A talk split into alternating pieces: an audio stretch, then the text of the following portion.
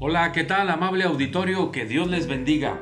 Seguimos meditando en el libro de los Salmos, ya estamos en el capítulo 16, es el Salmo número 16. Y es interesante la reflexión que presenta este salmo. Me quiero quedar con el último pensamiento. Dice el versículo 11 de nuestro salmo, me mostrarás la senda de la vida, en tu presencia hay plenitud de gozo, delicias a tu diestra, para siempre. De alguna manera, el salmista se identifica con las palabras de Jesús.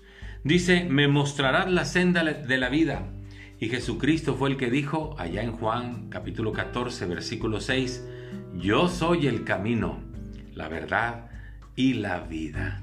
Jesucristo es la senda, es la verdad y es la vida. Es el camino que nos lleva hacia el Padre. Él dijo, ninguno puede venir al Padre si no es por medio de mí. Y el salmista pudo entenderlo y dijo, me mostrarás la senda de la vida que se llama Jesús. Pero también dice, en tu presencia hay plenitud de gozo.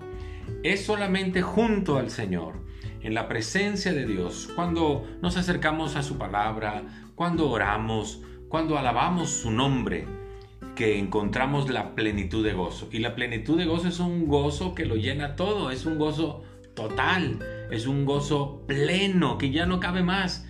Me, en tu presencia hay plenitud de gozo y me mostrarás la senda de la vida. Y la última expresión dice, delicias a tu diestra para siempre.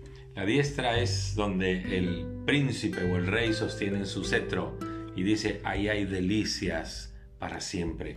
Y qué delicia es saber que Jesucristo dijo, y he aquí, yo estoy con ustedes todos los días y hasta el fin del mundo. Y me recuerda que no estamos solos, que Jesús siempre camina con nosotros. Qué delicia, qué delicia es saber que en medio de nuestras necesidades, dice Filipenses 4:19, mi Dios pues suplirá todo lo que les falte, conforme a las riquezas en su gloria. Y mire, todo le pertenece a Jesús. Todo le pertenece al Señor. Lo que usted necesite, si se lo pide a Dios, Él va a suplir.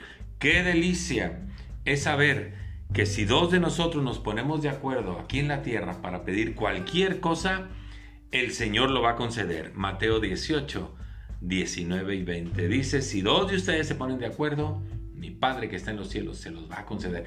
¡Qué delicia! ¡Qué delicia es saber aquella expresión del de el Sermón del Monte en Mateo 7:7 que dice, pidan y recibirán, busquen y encontrarán, llamen y la puerta se abrirá. Gócese delante de la presencia del Señor. Muchas gracias, que Dios le bendiga, hasta pronto.